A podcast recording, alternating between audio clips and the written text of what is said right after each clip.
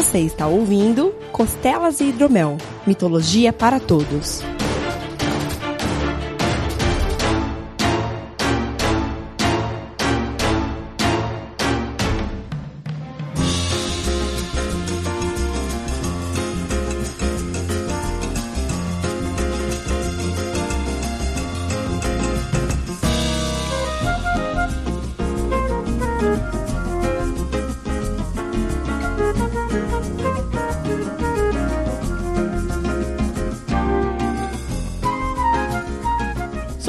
Mitológicas, meus caros. Bem-vindos a mais um Costelas e Hidromel, o seu programa sobre mitologia. Eu sou o Guilherme Vertamati e esse não é o pesadelo que a gente quer, mas é o pesadelo que a gente merece, velho. Aqui é Renato Seveniani e maldito Monteiro Lobato, né? Cara? Caraca, essa era a minha outra.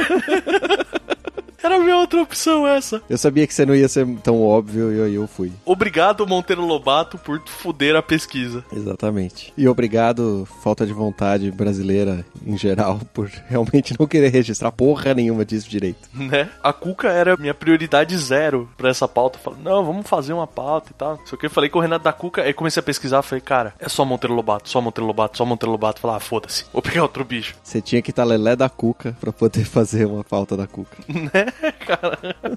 Mas é isso, meus caros. Hoje a gente vai falar um pouquinho de folclore brasileiro. A gente pegou três criaturas aí pra trazer pra vocês, pra gente informar um pouco o que a gente achou. Sim, é o que tem pra hoje, gente. Exato, exato.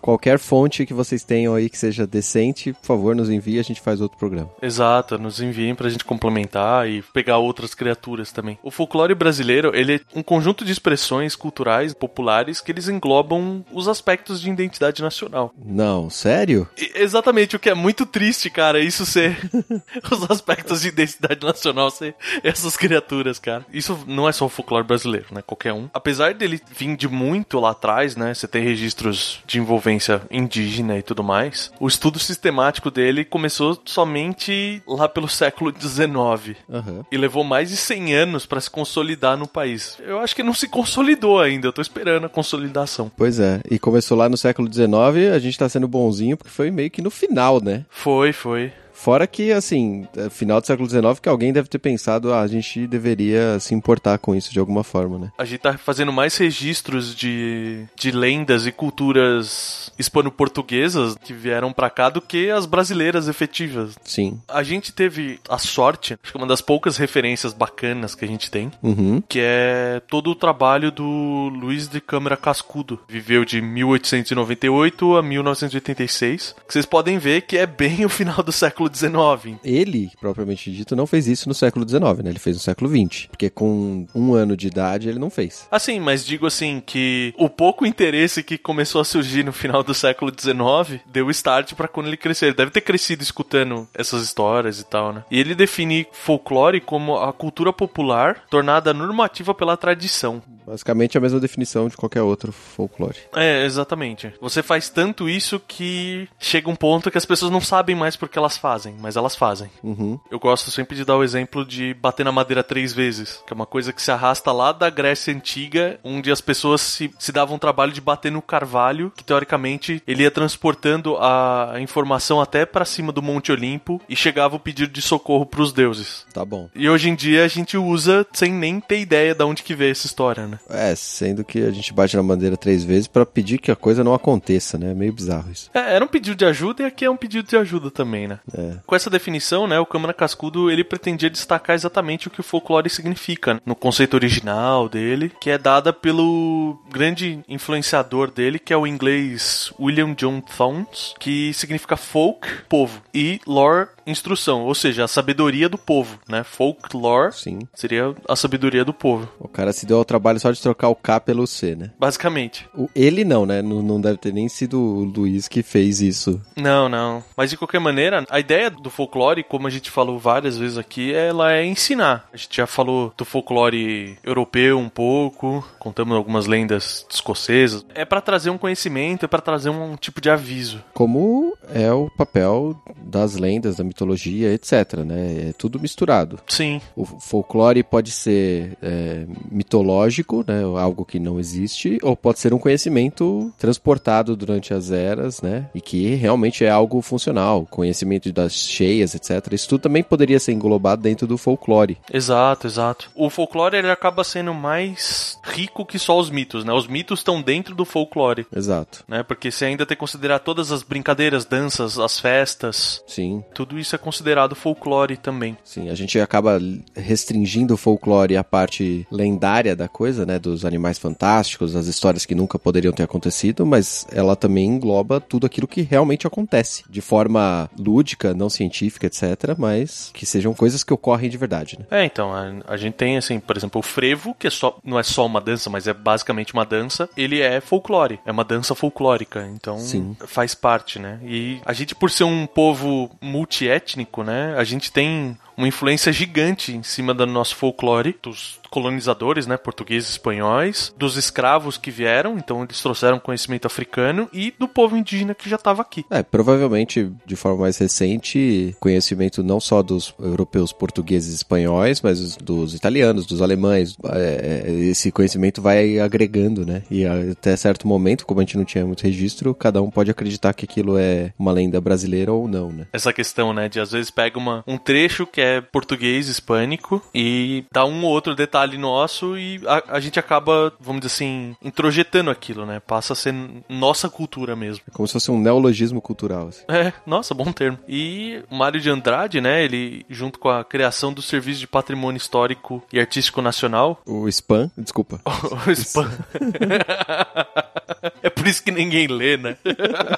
Mas o, o folclore, ele ganha um aspecto acadêmico e passa a ter o, um registro mais enfático, assim. Uhum. Mas vamos lá. Vamos, vamos falar do Curupira. Em Tupi, ele significa corpo de menino, porque o Curupira é considerado, né, como se fosse uma criança ou uma pessoa pequena, não necessariamente um anão, como é o caso da, de uma criatura vindoura aí na nossa, no nosso podcast. Ele é um protetor implacável da fauna e da flora, que persegue e mata todos que agridem a natureza. É, eu acho que ele tá dormindo, deve fazer um, um século. Aliás, eu acho que ele deve estar tá junto com 90%, né? Tá dormindo, porque 90% do folclore brasileiro, as criaturas defendem as florestas, né? É, pois é. Um defende a mata e o outro defende os animais, especificamente, né? Mas nenhum deles tá fazendo um trabalho muito bom, não. A forma mais tradicional dele é um garoto, né, de cabelo vermelho, com os pés virados para trás. Sim. O ponto mais interessante dele é, obviamente, os pés estarem virados para trás, porque ele tem uma função estratégica, né, pro Curupira. E ele é considerado um, um ser bastante forte e ágil, é bastante presente nas lendas e histórias que o povo passa, né, no, no boca a boca, dentro do, do folclore é, brasileiro. Eu acho que é um dos três mais citados. Tem o, o Saci, o Curupira e normalmente a mula sem cabeça. Sim. Ah, você vai estudar qualquer coisinha na escola, vai fazer qualquer trabalhinho, desde que você tá lidando com criança pequenininha até o ensino fundamental, assim, você vê que eles já sabem o que é isso, né? Sim, sim. E agora sabem o que é a cuca, que é um jacaré loiro. Porra. Sério, eu jurava que eu ia pesquisar sobre a Cuca e achar algo similar a Baba Yaga. E eu fiquei muito decepcionado, cara. Fiquei muito decepcionado. A decepção foi tanta que ela não está nessa pauta. exatamente, exatamente. E como a gente mencionou, né, o Curupira é um protetor das florestas. Provavelmente, tradição indígena dizia, o Curupira estaria ali para não permitir que as pessoas, né, abusassem da mata. Uhum. E, obviamente, tem um quê aqui do que a gente conhece tradicionalmente como Saci, né, que o Curupira pregava suas peças. Ele era um garotinho travesso. Às vezes não tão travesso, cara. A gente vai chegar um pouco pra frente da pauta. É... As brincadeiras acabam perdendo um pouco a noção. aí é o brasileiro que não conhece o limite. Ele já tava aí, já no Curupira. Uma das principais, né, características aí do Curupira era, obviamente, o seu pé virado para trás. E a habilidade que isso dava para ele era de nunca ser seguido. Como ele andava para frente e os pés estavam virados para trás, então as pegadas dele pareciam que eles estavam indo pro outro lado. Era muito difícil você seguir os passos de um curupira e achá-lo. Você teria que saber que eram as pegadas de um curupira para ir pro outro lado, né? Eu ainda sou a favor do dicionário do escoteiro mirim. Eu aprendi com o Guinho, Zezinho, Luizinho, que isso é facilmente detectável porque você vê que o calcanhar tá mais fundo que a parte da frente do pé na caminhada. Então você vê que o calcanhar tá sendo o, o ponto de apoio e ele tá indo naquela direção. Muito bem, muito bem. DuckTales é mais cultura que é folclore brasileiro. Ah, então a gente, próxima pauta de folclore brasileiro, a gente tem que pôr o Zé Carioca aqui. Tem. Mas com certeza ele virou uma, uma entidade folclórica já, cara. Ai, ai, Zé Carioca. O filho dele é o Louro José.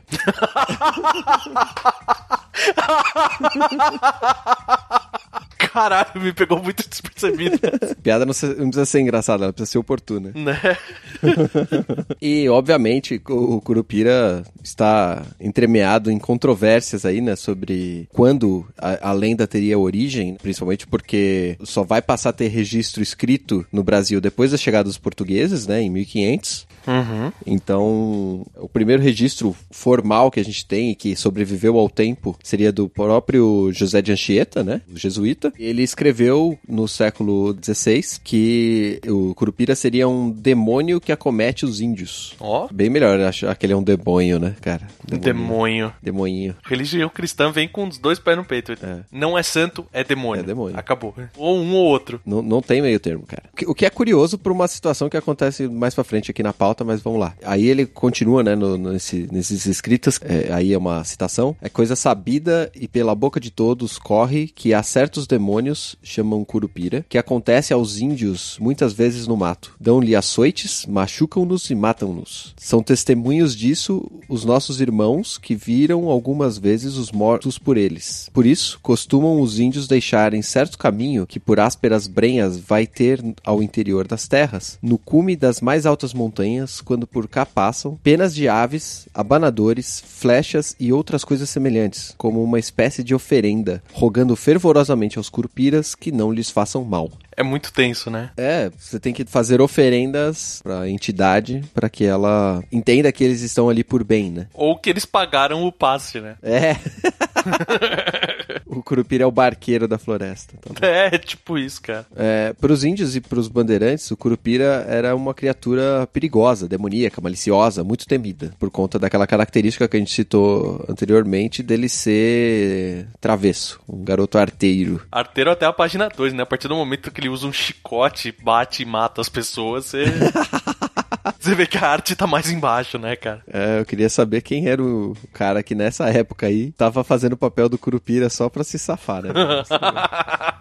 E isso acontecia porque ele era associado a muitos casos de violências, abusos sexuais, rapto de crianças e horror psicológico. Mano, A gente não tem quem culpar. é. Ah, quem a gente conhece? O Curupira. Mas ele protege a mata. Foda-se, fala que foi ele também. É. Cara, não faz sentido. Os caras vão adaptando, né? E aí ferrou tudo também. A igreja queria dar esse conceito de que era um demônio, né? Não podia deixar ele como protetor de algo. A gente tem o problema de que na pesquisa a gente tem os registros que já foram sendo moldados com o tempo, né? Sim. Fica difícil a gente ir à raiz da, da fonte, né? Pra descobrir qual que é o certo. Parece que misturaram com aquele. Quando a gente falou da mitologia tupi-guarani, tinha uma criatura que ela era pequenininha e ela usava um bastão e ela enfeitiçava as crianças, lembra? E levava pra floresta.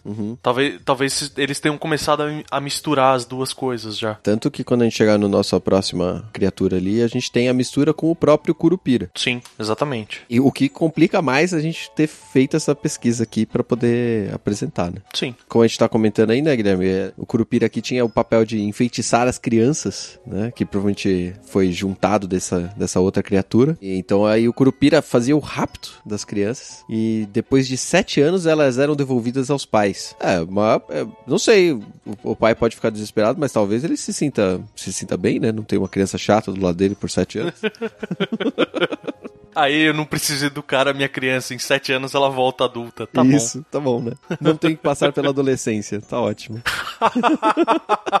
Deixa a criança amarrada. Agora entendi o que, que os pais do João e Maria queriam fazer, cara. Queriam que o Curupira levasse elas pra criar e voltar a devolver sete anos depois. Pois é. Mas é, essa questão dos sete anos é o mesmo número daquela criatura da outra lenda, cara. Ah, eu não lembrava disso. Só que lá são sete dias, né? O, o sete é o número cabalístico da história aí. É, precisa ver se o 7 é o número cabalístico da história aqui por conta dos portugueses e espanhóis ou se era por conta dos índios, né? Isso é... Verdade. E por conta dessas atitudes do Curupira, ele era conhecido pelo, por ser um mau espírito, né? De assombrar as noites dos índios e dos bandeirantes e tal. Eu, eu tô achando que, na verdade, o Curupira era um índio que tava puto com os bandeirantes. É, devia ser o, o índio que tava aloprando todo mundo, né, cara? E ninguém conseguia rastrear ele, então inventaram a desculpa de que ele tinha uma magia, né? Tinha os pés virados e que por isso que ninguém conseguia caçar ele. É, e ele pegava, sei lá, umas sementes vermelhas lá, pintava o cabelo e passava o terror no negócio. Urucum, né? Urucum que era vermelho. E, obviamente ele era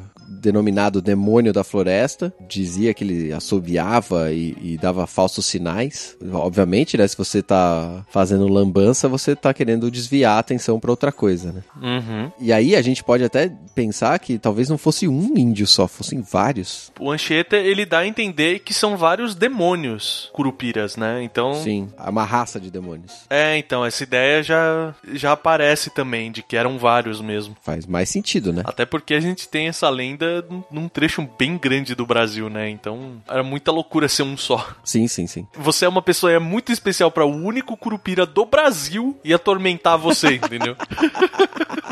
Eles reúnem muitas histórias, né, sobre o Curupira, mistérios inexplicáveis e tal, porque o pessoal não se dava muito trabalho de descobrir também. O desaparecimento de caçadores era um desses mistérios inexplicáveis. Eu acho que os caras simplesmente não se davam ao trabalho mesmo. O caçador foi lá para caçar animais selvagens na floresta. Se ele morreu, você não vai achar, né? Exato, exato. E eles falavam sobre esquecer caminhos e se perder na floresta, também outra coisa simplíssima. É, nossa. Para quem já andou em um bosque alguma vez na vida, é, você fez uma trilha vagabunda que tem a trilha, se você sair 10 metros da trilha, você já não volta mais, cara. É, você não acha a trilha de novo, não. Ele, obviamente, é um, um personagem que não gosta de locais muito habitados, porque seria detectado facilmente, né? Uhum. Vive nas florestas, obviamente. E também ele gosta muito de fumar e beber pinga. Isso aqui é, obviamente, muito recente, o beber pinga. E é meio saci também, né? Se bem que o, é uma coisa indígena fortíssima, né? O fumo também. Sim, tradicional em vários lugares do a mundo. influência africana também traz fumo. O fato de beber pinga é a parte jovem da coisa. Eles pode ser que eles bebessem fermentados ou qualquer coisa do tipo, né? Porque mas seria uma produção muito aleatória, né? Assim, você não teria um processo de destilação, você não teria ainda, né? É, então. É igual a fabricação da cerveja antiga. Ela é fermentada no tempo. Larga lá e sai alguma coisa. E reza para ficar gostoso do outro lado. Exato. Talvez o ponto fraco do Curupira fosse a curiosidade dele, né? Por querer verificar as coisas e tal, procurar. E as lendas dizem que para você escapar das armadilhas do Curupira, a pessoa deveria fazer um novelo com cipó e esconder bem a ponta. Eu não, não sei o que isso significa. O Curupira é um gato? É tipo Você isso. Joga pra ele e fica batendo nele. Ele fica procurando a pontinha. É assim, você faz o novelo de cipó e enfia a pontinha lá dentro. Aparentemente ele não tem a capacidade de desfazer o novelo, entendeu? Ele fica procurando a ponta do novelo. Tá bom. Ou seja, é só você amarrar as duas pontas e fazer um novelo muito louco com um negócio circular, né? Ele vai ficar ali para sempre. Sim, não sei quem inventou isso daqui, mas não foi muito criativo. Ou ele precisava de muito cipó e fazia a galera É, então. trabalhar para ele. Falou, ó, a gente vai ter que fazer uns novelos de cipó aqui. É pro Curupira, mas vocês podem deixar naquela caixa ali, tá? Obrigado. Aí entra o modo gato, né? Porque ele fica curioso e a pessoa consegue fugir dele. Sim. E eles falam, né, que até dias recentes eles costumam oferecer pinga e fumo, né, quando chegam à floresta para poder caçar e, e, cortar árvore, etc. Uhum. Talvez seja por isso que o Curupira não esteja agindo contra todo mundo tá desflorestando as matas, né? Né? Eles devem largar uns barris de pinga logo na entrada ali. Ele foi. Ele foi chegando na costa, na divisa com a Colômbia. Achou outro tipo de fumo lá. e ficou por lá. O Curupira tá manguaçado, por isso que ele não tá achando caminho para nada, não tá matando ninguém. Tá sem condições de trabalhar, cara. Tá sem condições de trabalhar. A solução pro, pro Curupira voltar a trabalhar é a gente levar o AA na beirada da floresta. um AA florestal próximo de você, né? Obviamente a, a, lenda do Curupira varia bastante, né, entre as regiões e tal. Há lugares que ele é representado como um duende, com orelhas grandes e pontudas. Em outros ele não possui cabelo e aparece carregando um machado. E, esse com certeza era o índio maluco que eles falaram deve ser o Curupira também, cara. É, com certeza. Ele deve ter chegado alucinado. Guerreiro indígena destruir uma, uma vilinha ou alguma coisa assim. Sim. Falar, ah, isso não é humano não, cara, não é de Deus não.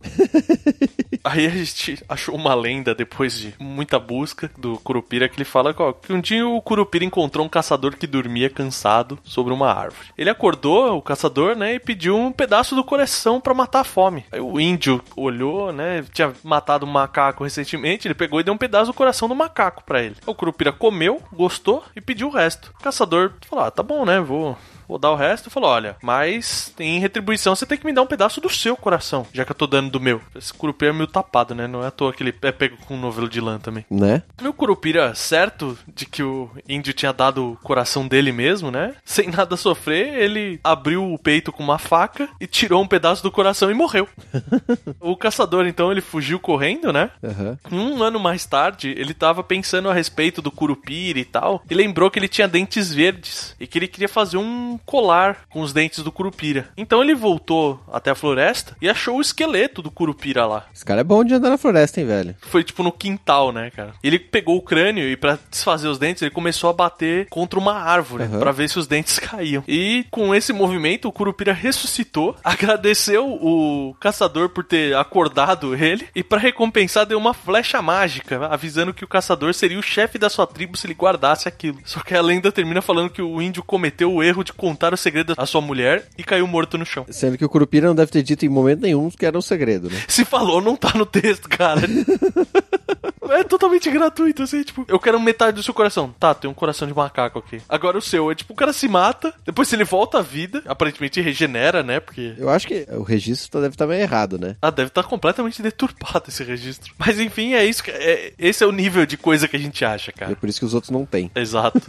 Então, vamos seguindo adiante. Outra criatura que a gente pegou pra fazer o conflito com o Curupira. E a Caipora, ela também é chamada de Caipora do Mato. Não sei porquê, né? Tem um, é, é coisa de brasileiro dar um subtítulo, né, cara? E ela é uma figura do nosso folclore que também é considerada protetora das florestas, né? Guardiã das florestas e protetora dos animais. Ela, teoricamente, é andrógena, podendo ser representada por um homem ou por uma mulher. Que lembra, né? A, a maior referência, acho que todo mundo da nossa geração tem da Caipora é do Castelo Ratimbum Uhum. dava a entender que era um ser andrógeno também, né? Ela vem da mitologia tupi, adequada pro folclore atual nosso. Caipora, né, que seria capora, ela significa habitante do mato. Ok. Quando ela sente que algum caçador entra na floresta com intenções de matar os animais, ela solta altos uivos e gritos assustadores pra esses homens. Que faz certo sentido, né? Porque você entra na floresta, acho que a coisa que você mais escuta é uivo e barulhos e tal. Uhum, sim, com certeza. Por algum motivo, apesar de ela ser a protetora, né? No norte e no nordeste, ser chamado de caipora significa que a pessoa é azarado ou infeliz. Olha só. Ela seria uma índia anã, ou índio, né? Com cabelos vermelhos e orelhas pontiagudas. Tem versões que o corpo dela é totalmente vermelho e outras ele é totalmente verde. Verde faz sentido, na verdade, né? Pra se esconder na, na floresta e tal, fa- faz mais sentido ser verde do que vermelho. Vermelho é coisa do demônio. É, demoinho. E ela vive nas florestas, né? E ela tem o poder de dominar e ressuscitar animais. Esse é um poder bem legal, né? Esse, esse é, cara. Tem que fazer uma pergunta. É- Esses animais voltam zumbi? Carcomido? Eu, eu acho que não, eu acho que é mais mágico que isso, né?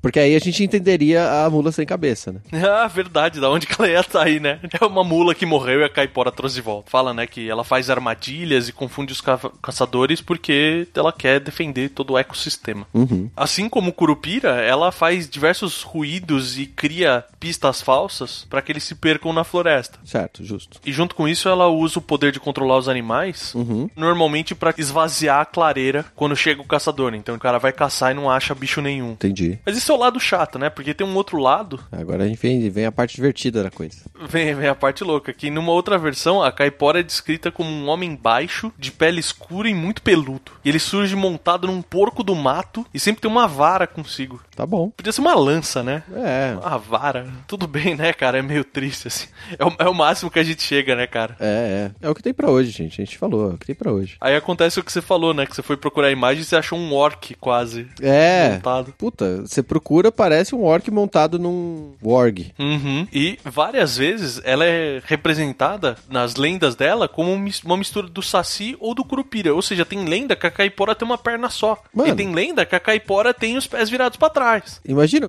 a, história que ela tem uma perna só e o pé virado pra trás. É, então, cara, imagina que bizarro. Definitivamente não é o calcanhar de Aquiles que ela tem, né, cara? Não, nem ferrando. Eles até falam, alguns estudiosos, que a lenda dela foi uma adaptação, uma alteração da lenda do Curupira. Hum, Eles fizeram essa derivação, talvez porque o Curupira tinha ficado tão tenebroso, tinha aquele aspecto todo demoníaco, que eles criaram uma outra versão do Curupira pra. Ó, esse é pra proteger a floresta, tá? Não, não cria ele como um demônio existencial maluco, tá ligado? Deixa esse pras crianças. desvirtuaram o Curupira de tal, tal jeito que eles tiveram que fazer outro, né? O problema é os pés dele, tudo bem. Esse aqui é tudo igual, cabelo vermelho, pequeno e tal, mas tem o pé pra frente, tá bom? tá, tá- tá tranquilo, não, não precisa ser mais filho do demônio agora. E ambos, né, tem o registro de lutar pela conservação dos meios ambientes, ecossistemas e tal, e atormentar os caçadores. Uhum. Tem a outra versão que fala que a caipora, quando é um homem, ele é primo do curupira. Tá bom, faz sentido também. Tudo na mesma família. Uhum. E assim como o curupira, a caipora fuma também. Todos fumam. E quem acende o charuto deles é o mula sem cabeça. Ela fumou tanto que a cabeça tá pegando fogo, né, cara? Sabe quem que monta a mula sem cabeça? Não. O motoqueiro fantasma. Ah, o motoqueiro fantasma dos antigos, ele monta a mula sem cabeça. Exato, não tinha moto naquela época. Tá bom. E por causa disso, né, assim como o curupira, os caçadores, quando eles entram na mata, eles deixam um, um pouco de fumo num tronco de uma árvore. É bem claro de que eles podem caçar por aquele dia, mas que eles não podem abater nenhuma fêmea que tá prenha. Ok. É- a ideia é assim, a gente entende que você tem que caçar pra sobreviver. Então só não faz merda, entendeu? Sim, sim. Caça, mas faça uma caça sustentável. Muito bem, muito bem. E esse não tem lenda. Não tem lendinha, não tem nada. Ah, não tem, cara, porque tem, tem muita poluição do Monteiro Lobato e esse tem muita poluição do Castelo Ratimbum, velho. Eu achei, assim, procurei no YouTube, lendas da Caipora ou qualquer coisa assim. Cara, eu só achava os sketches da Caipora contando historinha. Sim, Que eram muito legais, era uma informação muito legal e tal. Era, aquilo era folclore, sim. mas atrapalhou um pouco achar qualquer tipo de, de lenda. Mas depois do que a gente viu com o Curupira, eu falei, ah, eu não tô tão preocupado em achar lenda. a gente traz a informação e tá tudo certo. Pra fechar esse programa aqui, a gente tem a mula sem cabeça, que a gente tá citando aí no decorrer. Era pra ser a Cuca, deixa o registrado. Aí o que acontece é o seguinte. A gente já começa com uma informação que é provavelmente muito influenciada pelos portugueses e espanhóis católicos da época. Uhum. Porque eles colocam a mula sem cabeça como uma mulher que foi amaldiçoada por ter um romance com um padre. Ou seja, a mulher do padre. Ela chegou por último. Caralho.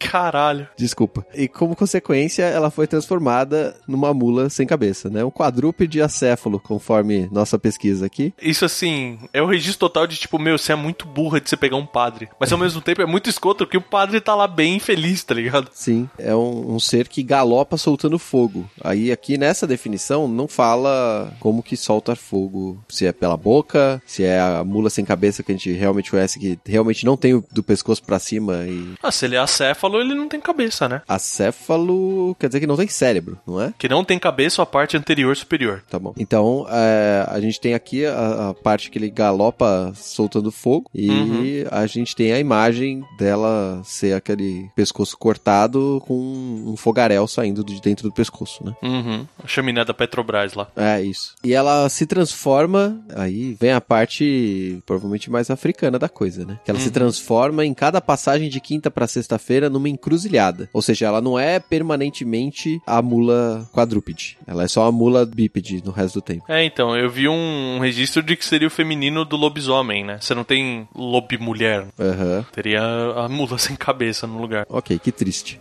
né? Como que ninguém teve a ideia genial de, durante a passagem da tocha olímpica, fazer uma mula sem cabeça correndo, velho?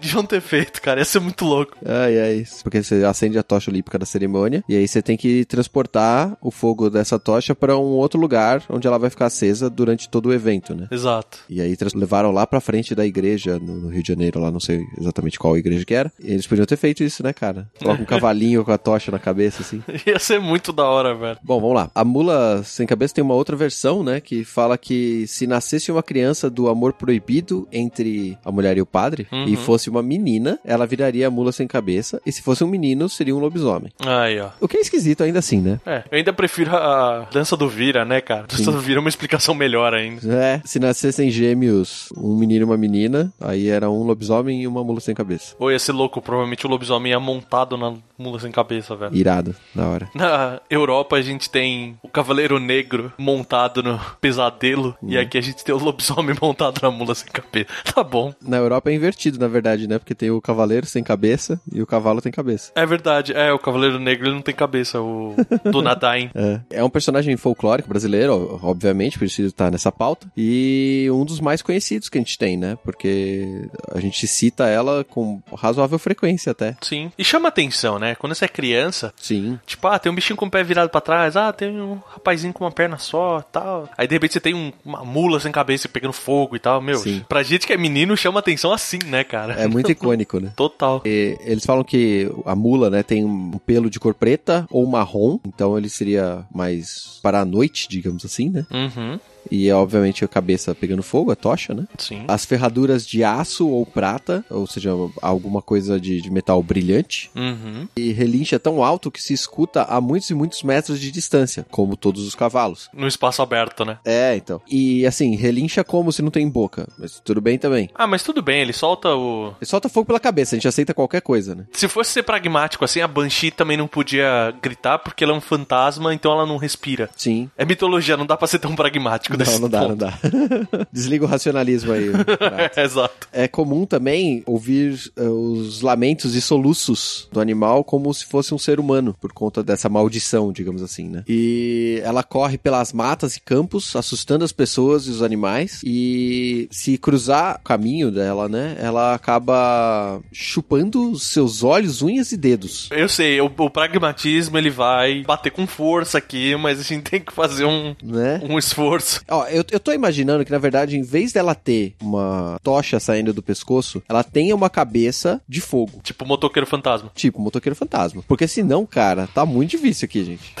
tá complicado, Tá muito né? difícil. Mas é que se ela tem uma cabeça pegando fogo, ela não chamaria mula sem cabeça, entendeu? É, ela não tem a cabeça. É como se a tocha da cabeça dela formasse uma cabeça. Provavelmente eles pegaram alguma coisa. Eu tentei olhar pra ver se o... os pesadelos tinham alguma característica dessa, mas eles sugam a alma, né? Sim. Agora, a gente pode levar em consideração que talvez não seja chupar, mas lamber. Porque se for lamber, Talvez. a gente fala que o fogo lambe. Sim. Aí eu aceito. Ou absorver também, né? Sim. De sugar, assim, consumir. Porque faz sentido. Você chegar muito perto do fogo, teoricamente o olho derrete, né? Sim, sim. Tudo bem que derreteria a cara inteira. Tá difícil ser pragmático aqui, cara. Tá difícil, tá difícil. Vamos pra frente então, vamos pra frente. Ela chupa os olhos. Ela chupa seus ok. olhos, as unhas e os dedos, tá? Você imagine como quiser e depois você conte aí nos comentários. Exato. Como que você imaginou isso na sua cabeça. Essa lenda provavelmente teve origem do povo da Península Ibérica, né? Do, do- dos espanhóis e dos portugueses que trouxeram aqui pra América e deu uma adaptada, né? Porque que é o que a gente comentou lá atrás, por ser parte de ser a mulher do padre, etc, né? Exato. E no Brasil, essa lenda se espalhou pelas áreas rurais da canavieira do Nordeste, né? Uhum. e em algumas partes do interior do sudeste do país. Então, interior de São Paulo, interior de Minas, essa parte. Uhum.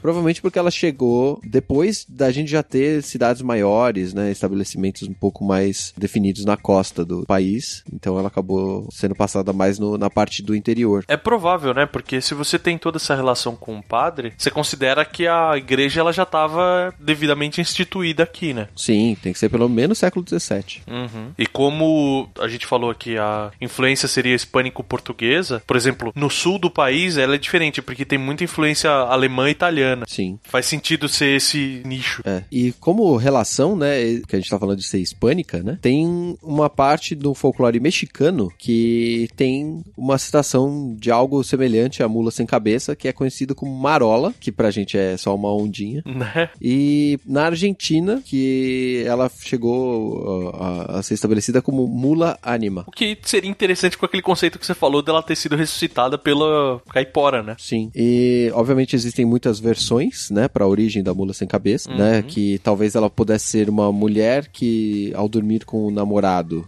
antes do casamento foi enfeitiçada e aí vira uma mula sem cabeça e aí protegendo a castidade antes do casamento. Cara, isso explica o Facebook atual, né? A quantidade de mulas que tem no Facebook. Ai, ai.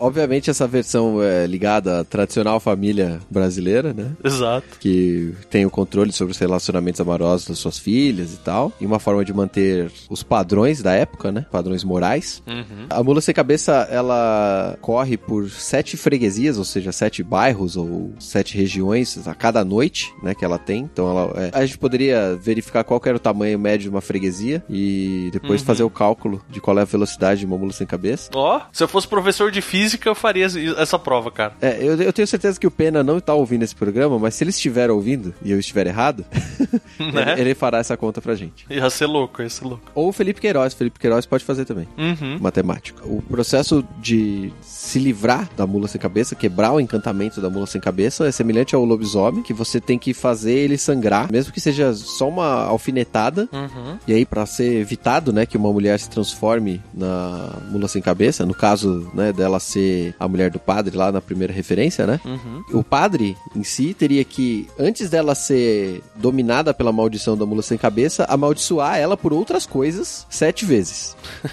Aí depende dela. Ela quer virar a mula sem cabeça na noite da quinta pra sexta-feira, ou ela quer ser amaldiçoada por outras tantas coisas. Cara, convenhamos, a religião católica ela é muito fácil, né, cara? Você É. foi amaldiçoada sete vezes, reza oito Ave Marias e três Pai Nosso. Ah, acabaram as maldições. Ei, que beleza, tá tudo certo.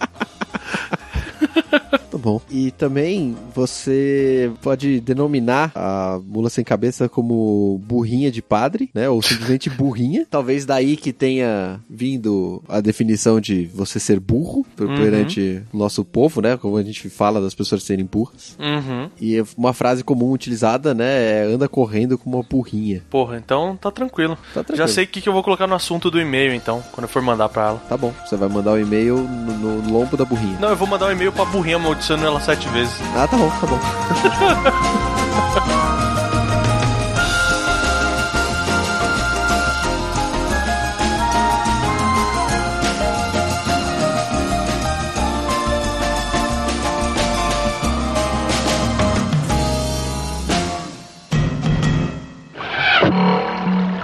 Message for you, son.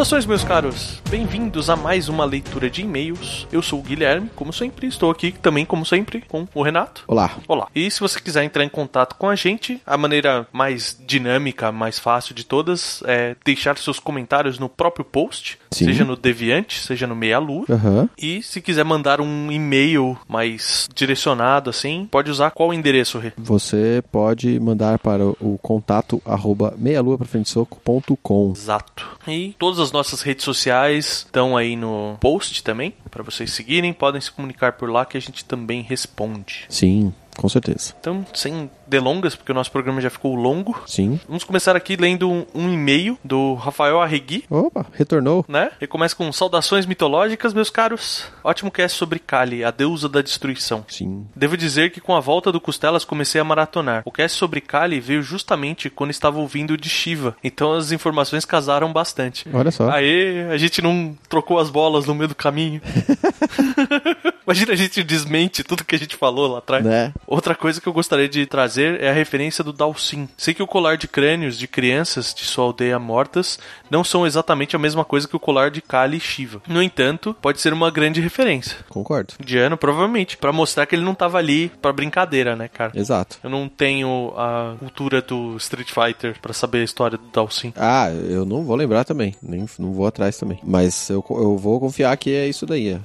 Uhum. Crânios e crianças da aldeia morta. É legal, é um símbolo. Exato, exato. E ele fecha com um pedido. Como eu venho maratonando, percebi que o cast sobre mitologia tolkiana vem sendo postergado. Vocês pensam em fazer ainda? Fica aqui uma sugestão de cast sobre Tolkien. Provavelmente ele é. Uma parte dele é, vai ser feita no Meia Lua, que acho que até já tem um cast sobre o Senhor dos Anéis e tal. Bem antigo. É, e se a gente for fazer, vai ser algo bem direcionado pra parte da mitologia do mundo mesmo. Silmarillion, basicamente. Exato. Mas é um cast que provavelmente seria muito longo. Então a gente tá agora a gente vai acabar adiando mais um pouco, porque a gente não vai conseguir fazer. Até porque eu precisaria reler o, o.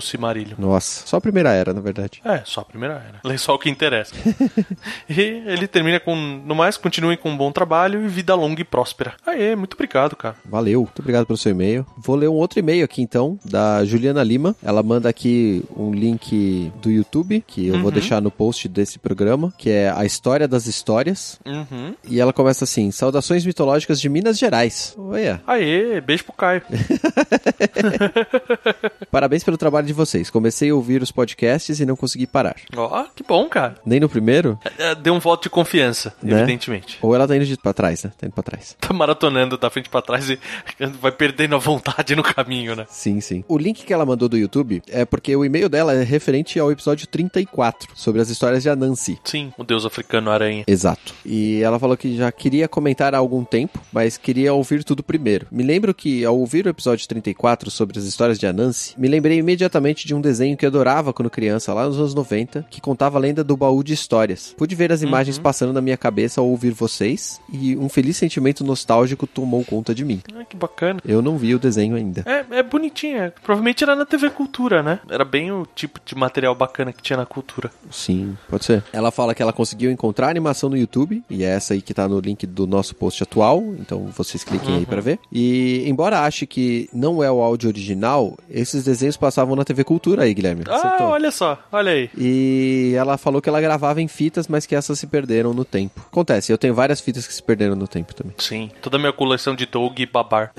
Babar, da hora. Eu gostava muito de Babar, cara. É, Eu gostava de Babar, não gostava de Doug. Hum, justo. De qualquer forma, achei que seria legal compartilhar, pois a animação é bem didática para compreender a historinha e as ilustrações são bacanas. É, é bonitinho mesmo. Né? A hora que ela falou, eu lembrei, eu preciso reassistir. Precisaria assistir, provavelmente, porque eu não lembro de ter assistido isso antes. Ah, na hora vai bater, provavelmente você assistiu, cara. Novamente, parabéns a todos e estou ansiosa para ouvir nos novos episódios. Obrigado por compartilhar um conhecimento tão interessante como mitologia. Abraços. Oba, obrigado a você, Ju. Muito obrigado pelo seu e-mail e se tiver comentários sobre outros podcasts mais antigos, fique à vontade. Pode mandar pra gente. Exato. Bom, ah, indo lá pro site do Meia Lua, Uhum. eu vou ler um comentário do Ivan. Muito bem. Ele manda bem-vindos aventureiros e ele falou que viu a árvore das religiões e lembrou da gente. Olha, é aquela que a gente tem no nosso drive? Eu acho que é uma outra versão da mesma. Nossa, não. É outra versão. Caraca. É, é gigante, assim, o nível de detalhe. Eu acho que todo mundo agora que criticar alguma qualquer religião, eu vou simplesmente tirar da carteira essa imagem e falar, velho, você é uma parte pífia dessa merda toda. Entendeu? É. Tipo, me enche o saco. O que eu tô achando curioso aqui é que é, ao abrir essa imagem neste momento aqui, ela me lembrou os tempos de internet de escada, porque ela foi sendo carregada lentamente. trechinho por trechinho, de cima pra baixo.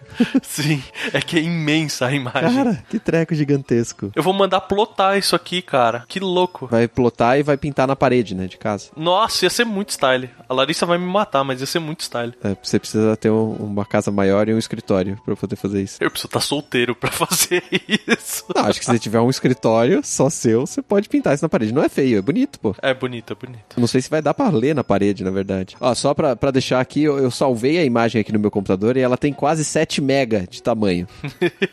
em JPEG, que é um dos arquivos menores possível. Sim. Muito bem, seguindo. Mas seguindo, a imagem é, é legal pra caralho. Quem puder, dê um- uma olhada lá no post. Uhum. E ele falou que ele tava torcendo pro convidado pra Gilgamesh ser o. Assim disse o João. Na verdade é outra pessoa que a gente tava pensando. Esse é o que gra- gravou mitografias? É, esse cara, se você quiser ouvir ele, ele acabou de gravar o Mitografias sobre mitologia babilônica. E ele deixa um PS e fala: Ah, quando vocês mencionaram a língua de fora de Kali, eu lembrei de povos como os Maoris, que mostram a língua durante o Haka. É, a, a língua ela tem uma característica muito forte, né? Ó, falando de cultura brasileira, folclore brasileiro, as nossas carrancas sempre tem a língua de fora e bem vermelha. Sim. Também. Verdade. É um símbolo de ameaça, tirando quando tá com a carinha de emoji da Kali. Uhum. Muito obrigado aí, Ivan, por mais um comentário. Valeu, cara. É, eu vou ler um comentário lá do Deviante, do Jorge Augusto. Uhum. Salve dupla, primeiro comentário no Portal Deviante. Resolvi mudar Aê. um pouco as coisas pra variar. Episódio muito bom. É interessante como os deuses do caos, destruição e tempo têm vieses muito próximos, pelo fato de o tempo não preferir ou preferir ninguém e não ter ordem em nada. E além disso, mudar tudo, né? Uhum. E não ser mudado um centímetro. É bem circular a, a coisa, né? Sim, exatamente. Ele não muda, mas ele muda, mas não é mudado. É difícil de desassociar, né? É. E assim como destruição e caos, com suas essências que mudam tudo, né? Eles alteram tudo que dá pra mudar. Exato, exato. Ele coloca aqui, acho que me embananei com as palavras, mas era isso que eu queria passar. É, é, fica confuso, mas porque é um conceito que causa confusão, né? É, e é extremamente cíclico, né? Então é mais difícil de. É tipo Tostines, cara. É, exato, exato. Só que com mais opções. É como a terceira opção, né? Caos, destruição e tempo, É, é o pedra, papel, tesoura, lagarto, Spock, né? Pô, pedra, papel e tesoura de caos, destruição e tempo ia ser louco também. né? Bem mais legal, eu diria. Bem mais da hora. Grande abraço a vocês e até o próximo comentário. E valeu. Valeu, Jorge. E valeu a todos que comentaram no Sim. Deviante e no Meia Lua. Né? O Zé Barreto, o Júnior Xavier, o Felipe, deixa eu ver quem mais. O Tô Desistindo, o Márcio Silva e o Bruno Alves. Exato. E no Deviante tem as referências de Indiana Jones lá. Ah, sim. Os caras gritando Kalimá. Sim, sim. Muito bom, cara. Muito bom. Então é isso, meus queridos. Ficamos por aqui e até a próxima. Até. Abraços. Abraço.